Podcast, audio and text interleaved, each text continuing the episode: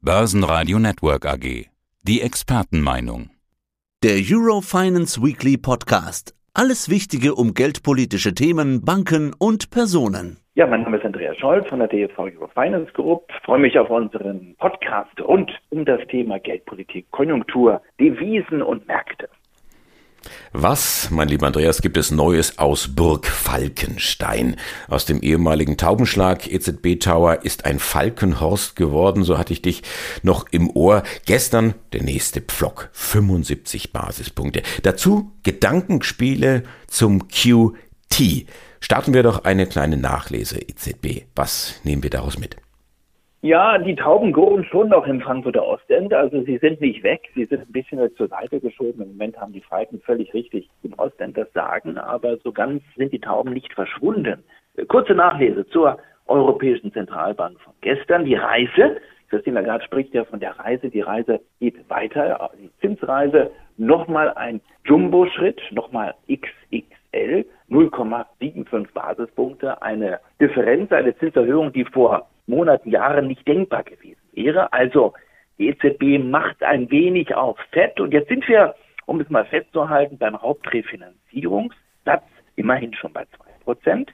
Der Einlagesatz, also der Satz, wo die Banken ihr Geld äh, bei der Notenbank verzinsen können, wenn sie es dort einlegen, liegt bei 1,5 Prozent.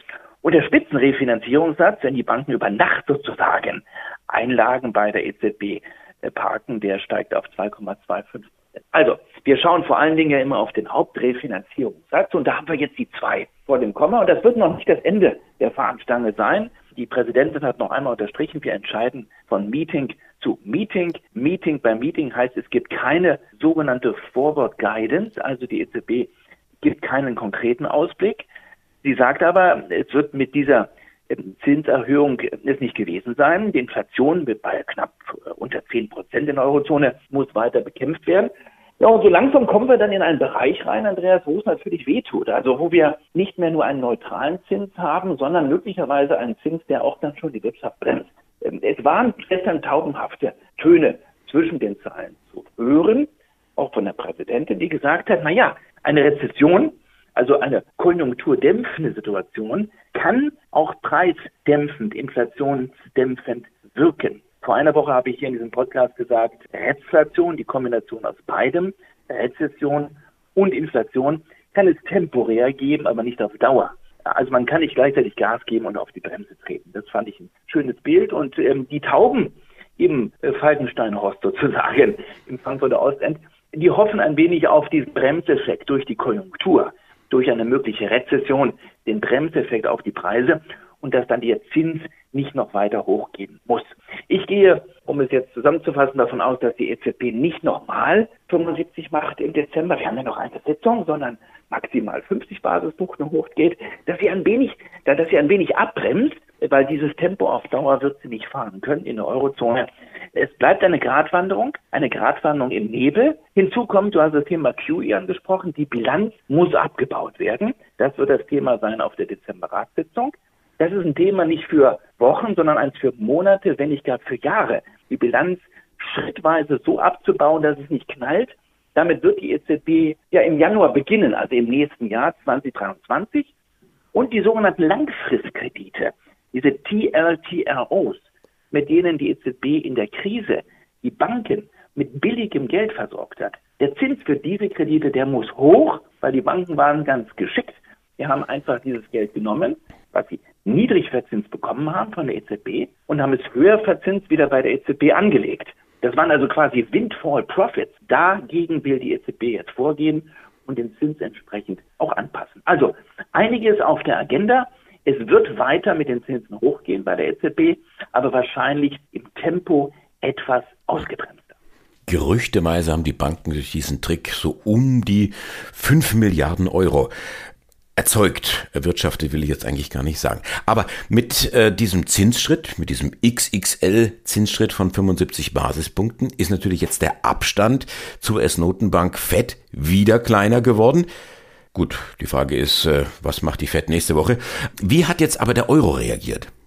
Der Euro ist etwas schwächer geworden. Wir sind jetzt unter der Parität, äh, während wir jetzt sprechen, etwa bei 0,9950, also eine gewisse Schwäche im Moment. Ja, Dollar kann ein wenig an Fahrt wieder zulegen. Wir waren schon über der Parität wieder, also der Euro kommt etwas zurück. Das liegt wahrscheinlich daran, dass man sich ein bisschen mehr noch erwartet hat von der EZB im Wording. Das kam jetzt nicht zustande und wir müssen immer noch berücksichtigen, die FED ist der EZB einige Schritte weiter voraus. Es gibt in den Vereinigten Staaten einfach einen höheren Zins und das hilft natürlich auch der Währung. Der Dollar hat ein bisschen abgegeben die letzte Woche. Wir sind also ja etwas hochgekommen beim Euro.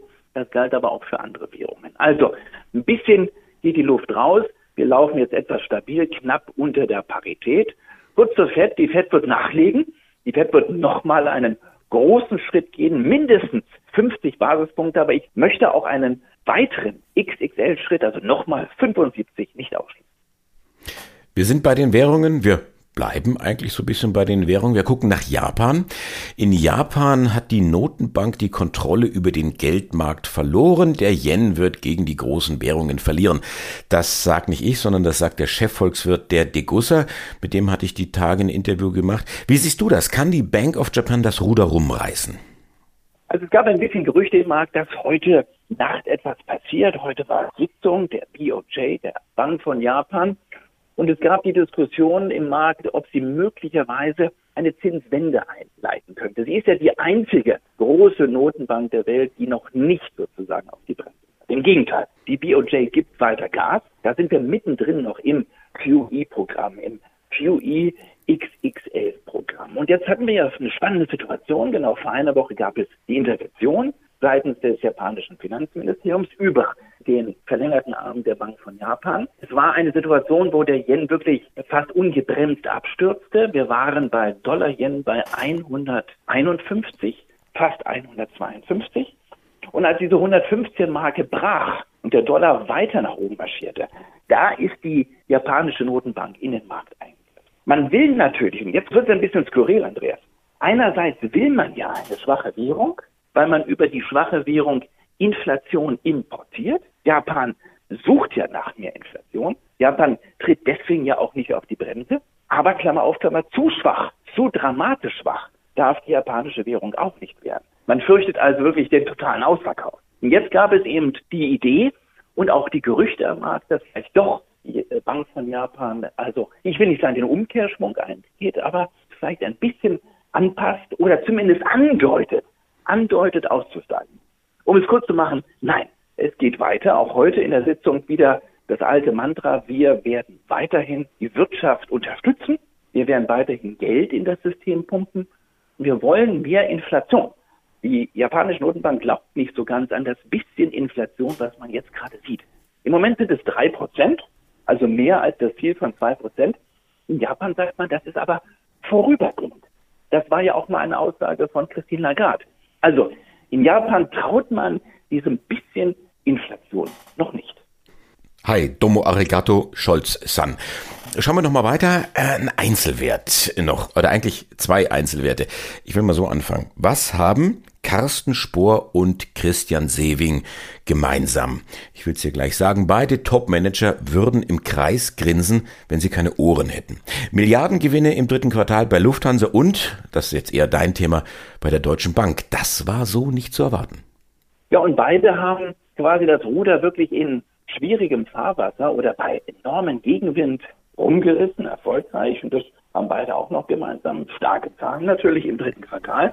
Die Deutsche Bank bei mehr als einer Milliarde Ergebnis. Das ist wirklich ordentlich im dritten Quartal des Jahres 2022. Das ist nicht nur, Andreas, dreimal so viel wie vor einem Jahr, sondern das ist besser als im Jahr 2006 oder mindestens genauso gut. Und 2006, das war vor der großen Finanzkrise, das war die Zeit, als die Gewinne bei der Deutschen Bank verbrodelten. Also ein richtig gutes Ergebnis, was Christian Sebing hier vorgelegt hat. Was ist der Unterschied zu 2006? Damals waren es vor allen Dingen die Gewinne im Investmentbanking, wo es richtig gesprudelt hat. Heute steht die Bank deutlich diverser da. Sie ist stabiler aufgestellt und sie ist breiter aufgestellt. Das Investmentbanking läuft, aber es ist ja von Christian Sieving gestützt worden. Die Erträge dort etwa 2,4 Milliarden, die Privatkundenbank aber auch 2,3 Milliarden, also fast auf Nasenlänge wie das Investmentbanking. Und die sogenannte Unternehmerbank macht das letzte Viertel aus. Also man kann sagen, die Deutsche Bank heute ist deutlich stabiler aufgestellt als 2006. Und natürlich sieht auch die Deutsche Bank Risiken. Hauen wir in eine oder schlittern wir in eine Rezession rein, dann werden das auch die Banken merken in den Kreditbüchern.